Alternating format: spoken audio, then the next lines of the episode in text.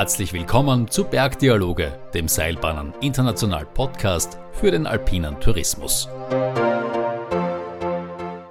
Ein herzliches Grüß Gott aus der Bergdialog Podcast Kabine. Heute haben wir einen ganz besonderen Gast bei uns, Charlie Brammer. Charlie, ich glaube, viele aus der Branche, was heißt ich glaube, ich weiß, beinahe alle kennen dich in der Branche, aber ich würde mich freuen, wenn du dich unseren Hörern einmal vorstellst mit deinen Worten, was dich so umtreibt, wer du bist und wie du da hingekommen bist, wo du jetzt gerade bist. Also vorab einmal vielen herzlichen Dank für die Teilnahme an dem Podcast. Mein Name ist Charlie Prammer, bin immer ganz der Jüngste, bin knapp an die 60.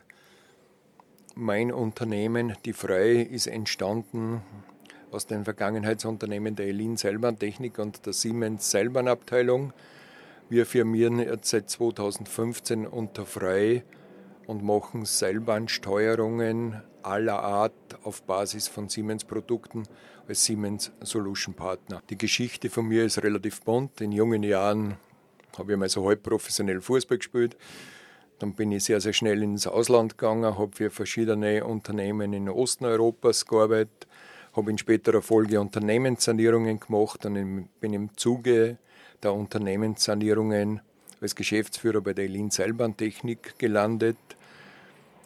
Und in letzter Konsequenz haben die gut ausgebildeten, professionell agierenden Mitarbeiter dazu geführt, dass ich mich A, gepaart mit den guten Kundenbeziehungen in die Branche verliebt habe und dass ich irgendwann den Gedanken in mir gehabt habe, es wäre toll, so ein Unternehmen zu besitzen. Und Gott sei Dank ist mir gelungen, diesen Part von Siemens vor acht Jahren gemeinsam mit einem Partner, dessen Anteil ich später auch erworben habe, zu übernehmen. Ja, das ist ja ein sehr spannendes Leben, was du hast, aber sehr kurz zusammengefasst. Jetzt hast du gesagt, du hast in frühen Jahren Fußball gespielt. Was waren da schöne Erfolge, an die du dich erinnerst? Das ist so lang her, dass damals, glaube ich, das Fernsehen eher noch schwarz-weiß war, dass das Leben ein sehr, sehr buntes und lustiges war, ohne Social Media. Die Jugend hat sich noch bewegt, war im Freien. Mannschaftssport war zugleich Lebensgrundlage für Teamspirit und einzelne Erfolge, Höhepunkte oder Tiefen kann ich mich nicht mehr wirklich erinnern, beziehungsweise ich will mich nicht erinnern. Genauso mit dem Elan, mit dem du früher Fußball gespielt hast, glaube ich, tust du auch Skifahren?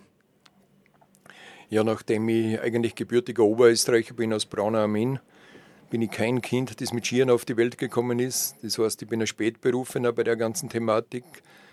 Ich habe dann im mittleren Alter die Sportart gewechselt, bin vom Fußball abgedriftet in Richtung Ski. Ich bin seit ewigen Zeiten Präsident des Salzburger Skipools. Da ist die Skiaffinität her und manche Freunde sagen, es geht so passabel wie der Skifahrt. Manche sagen, jetzt bist du schon fast 60 und kannst das immer noch nicht. und die ganz engen Freunde von mir sagen, mit dir am Berg ist nicht Skifahren, das ist Essen und Trinken auf Skiern. Essen und Trinken auf Skiern. Was isst du da gerne, wenn du am Berg isst? Ja, meine große Passion ist Wein, vorwiegend im Rotweinbereich und gutes Essen. Und gutes Essen, da meine ich nicht Grübwürstel, Germknödel und Co. Da ist eher das Motto, weniger, aber gut, als wir überhängende Schnitzel am Teller und Standardfood am Berg. Okay. Und wo findet man das? Wo findest du das vorzugsweise? Es gibt extrem gute Skigebiete in Österreich, die hervorragende Hüttenkultur haben.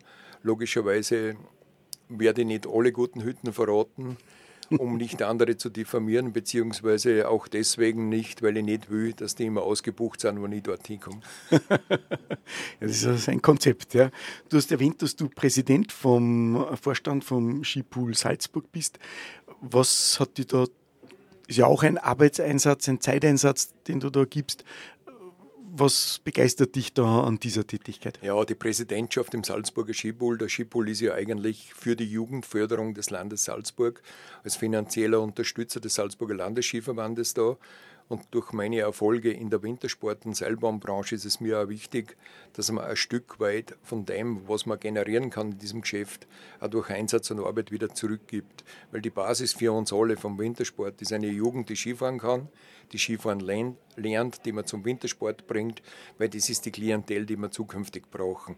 Und wenn ich mir heute anschaue, was medial gerade über die Bühne geht und ich Jugendlicher wäre, würde ich einmal zweifeln, ob das aus der heutigen Sicht Klima betrachtet, Klimawandel betrachtet, noch das Richtige ist. Und den, glaube ich, müssen wir in der Branche massiv entgegenwirken, weil das brutale Klimabashing, das wir jetzt gerade gehabt haben und das äh, Skisportbashing, das medial abgegangen ist, ist durch nichts gerechtfertigt und Gott sei Dank haben alle denen, die uns versucht haben, schlecht zu schreiben, unsere Gäste eines Besseren belehrt. Denn die Gäste sind gekommen in einer Schar in einer Größenordnung wie noch nie zuvor. Äh, zuvor. Mhm. Und damit müssen wir die Gäste einfach dankbar sein, dass sie all diesen Negativstimmen kein Gehör geschenkt haben und uns die Wertschätzung entgegenbracht. Mhm. Was können wir in der Branche tun, dass wir gegen dieses Bashing da auftreten? Ich glaube, dass es generell wichtig ist, dass man das Ganze ganzheitlich betrachtet, vom Rennsport abwärts bis zum Allgemeinsport, bis zu den Kindern, dass wir eine Stimme nach außen haben, dass wir Themen auch im Vergleich darstellen, weil über Skisport, über Wintersport, über Schneeerzeugung, über Energieverbrauch wird so viel geredet, aber es gibt keinen Vergleich dazu.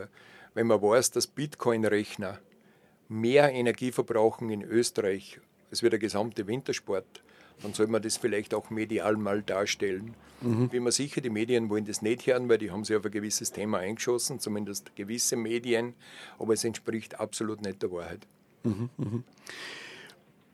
Woran, woran arbeitest du in deinen vielschichtigen Tätigkeiten, dass man da, dass das, also heute sagst du es bei uns im Podcast, aber gibt es noch andere Plattformen, die du nutzt und wo, wo, du aktiv bist, um da aufzutreten? Ja, logischerweise ist durch mein Netzwerk, durch die Vielfältigkeit der Bereiche, wo ich aktiv bin, sehr, sehr viel Raum für Gespräche, sehr, sehr viel Raum für Information. Am Ende der Reise sind wir alle dazu angehalten, klimaeffizient und energieeffizient zu arbeiten. Das setzen auch wir als Unternehmen ab. Im Hintergrund haben wir den Weltkonzern Siemens, der bei diesen Dingen auch sehr, sehr aktiv ist. Wir dürfen von der ganzen Thematik profitieren.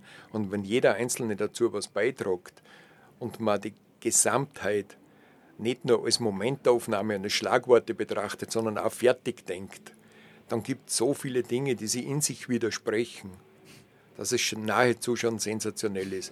Und was wir in Österreich und vorwiegend auch in Deutschland schaffen, ist das eigene Gute schlecht zu reden. Mhm, mhm. Weil du sagst, was wir in Österreich und Deutschland schaffen, du hast ja sehr große internationale Erfahrung. Ähm, was können wir uns in Österreich, Deutschland abschauen von anderen Nationen, Kulturen, die du kennenlernen durftest? Wenn ich mir allein nur gestern die Eröffnungsveranstaltung anschaue und den Vortrag des indischen Verkehrsministers angehört habe und die Informationen, die von dort kommen, wo einfach ganz klar die Botschaft gespielt wird, dass Seilbahnen eines der umweltfreundlichsten Verkehrsmittel sind und Transportmittel sind, die es gibt, dann würde es jedem österreichischen Politiker gut zu Gesichte stehen, sich das Thema mal anzuhören und einmal darüber nachzudenken.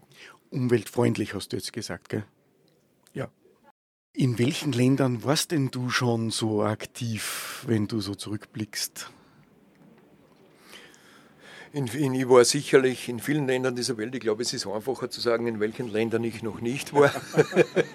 Eines meiner großen Ziele ist irgendwann einmal Tasmanien, der Natur wegen. Das reizt mich wirklich. Natürlich Australien, weil es ja da manchen guten Rotwein gibt.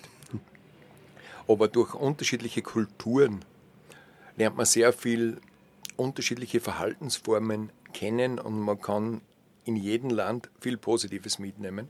Mhm. Weil Dinge, die bei uns an der Tagesordnung sind, sind in andere Länder nahezu verpönt. Die Adaberrand genauso. Und ich glaube, es prägt einen extrem, wenn man mit sehr, sehr vielen Menschen unterschiedlicher Couleur und unterschiedlicher Nation in Kontakt steht. Mhm. Ein Land, glaube ich, hast du ganz besonders gut kennengelernt, Kasachstan. Da wurdest du ja vor einigen Jahren zum Honorarkonsul ernannt. Ja, ich bin jetzt seit sieben Jahren Honorarkonsul der Republik Kasachstan für den Bereich Salzburg. Es macht mir wahnsinnig viel Spaß, ein Land der ehemaligen Sowjetunion dort zu vertreten, das sich immer mehr dem Westen öffnet, immer mehr demokratische Strukturen annimmt, den wirtschaftlichen Aufbau im kleinen Bereich dort mitgestalten zu dürfen, ist eine wunderbare Aufgabe, die mir Riesenfreude macht. Wird es in Kasachstan auch bald eine Seilbahn geben oder mehrere? Es gibt in Kasachstan schon ein großes Skigebiet namens Shimbolak. Kasachstan hat vor einigen Jahren die Universiade ausgerichtet, auch mit Wintersportbereichen. Die, der Weltcup der Skispringer war schon in Kasachstan, in Almaty zugegen. Also Kasachstan ist sehr, sehr aktiv. Und Kasachstan hat sich als Ausrichter der Olympischen Spiele damals gegen China beworben und leider Gottes verloren. Wir versuchen Zeichen zu setzen, junge kasachische Sportler in Österreich in Tourismusschulen oder wo auch immer auszubilden, um das Ganze competitive zu machen. Mhm. Was würdest du, äh, wenn du jetzt zurückblickst, als Highlight in, deinen, in deiner Karriere sehen? Worauf schaust du da mit Stolz zurück oder mit Freude? Ja, es hat einige Höhepunkte in meiner Berufskarriere gegeben. Eins der Highlights war sicher die Gründung der Frei mit 50 Lebensjahr, Lebensjahren Erfahrung den Schritt in die Selbstständigkeit zu wagen. Das ist uns Gott sei Dank hervorragend gelungen. Das ist mir deswegen hervorragend gelungen, weil ich höchst professionelle und kompetente Mitarbeiter habe, die für den Erfolg der Frei stehen. Ich darf, als, ich darf als Eigentümer nur an der Spitze stehen. Für den Erfolg verantwortlich sind meine Mitarbeiter und das Team. Die haben einfach den allerhöchsten Dank und die höchste Wertschätzung meinerseits verdient. Mhm, mhm. Und dieser Dank und so, also ich glaube immer, dass ein gutes Team auch äh, Freiraum braucht zum Handeln und auch Fehlerkultur und so. Wie würdest du diese Strukturen in deinem Unternehmen beschreiben?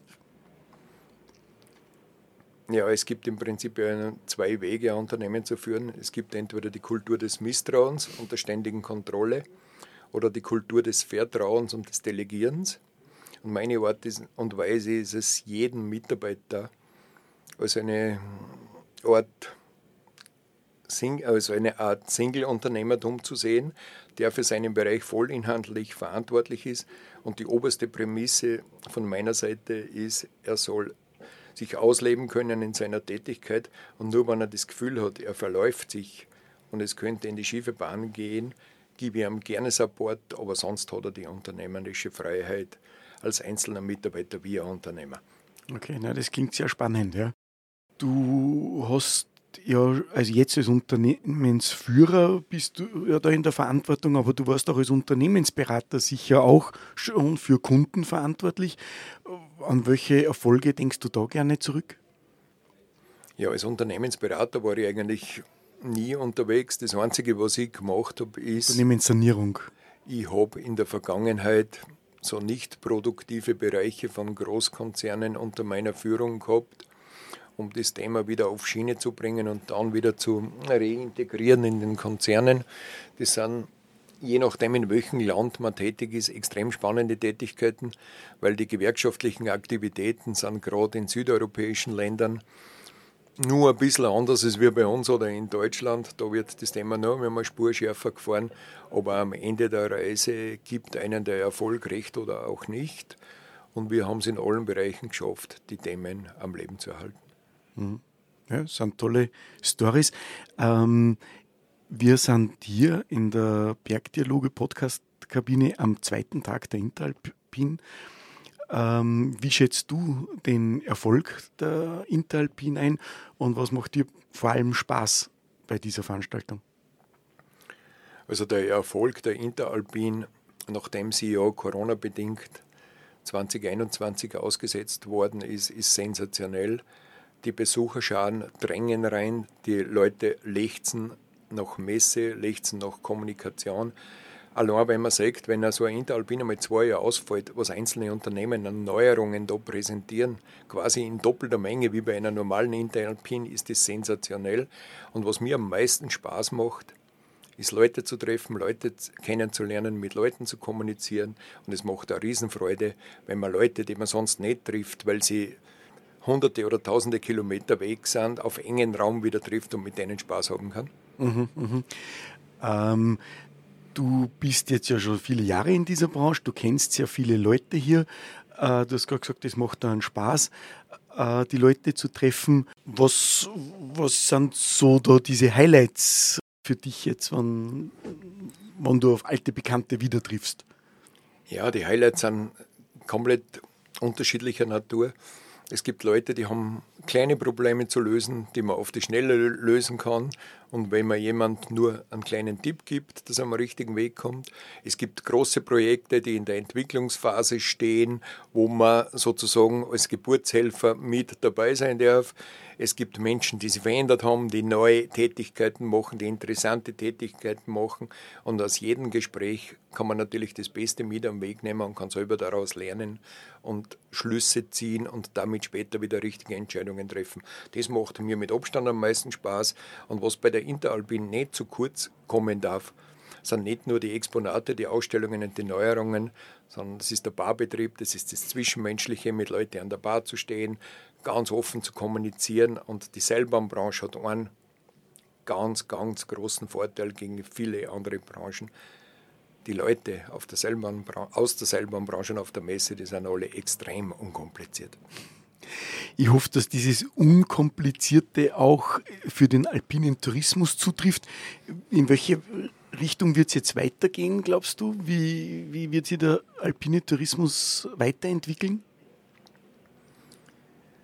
Ich glaube, dass der alpine Tourismus gerade heuer über diese Negativpresse und trotzdem Rekordziffern gezeigt hat, dass der alpine Tourismus auch brutal wichtig ist für jedes einzelne Tal, für alle Mitarbeiter aus den, aus den Tälern, für die Gesamtheit der Bevölkerung in den Tälern, dass der wahnsinnig gut angenommen wird, auch von der Gästestruktur. Die Weiterentwicklung wird so sein, dass logischerweise es Randbereiche geben wird, was nicht mehr so gut funktioniert wie vor Jahren, aber das Gros der Branche wird weiterhin sensationell wirtschaften. Und der nächste Schritt wird sein, dass der Sommertourismus noch stärker wird, wie, wie er jetzt ist. Die Leute wollen raus, die Leute wollen in die Natur. Wir haben dort praktisch den umge äh, umgekehrten Effekt wie bei der Wohnsituation. Wir haben eine Art Landflucht bei der Wohnsituation. Die Leute wollen in die Städte, aber dafür wollen sie in der Freizeit zurück in die Natur und in die Berge. Und ich glaube, das ist eine wesentliche Grundlage für uns alle. Mhm. Sage ich, Charlie, danke fürs Gespräch, danke für deine Zeit und ich hoffe, wir sehen uns bald wieder. Ich sage herzlichen Dank fürs Gespräch. Es hat mir Spaß gemacht und macht's bitte weiter so. Die Branche braucht Leute wie euch. Danke.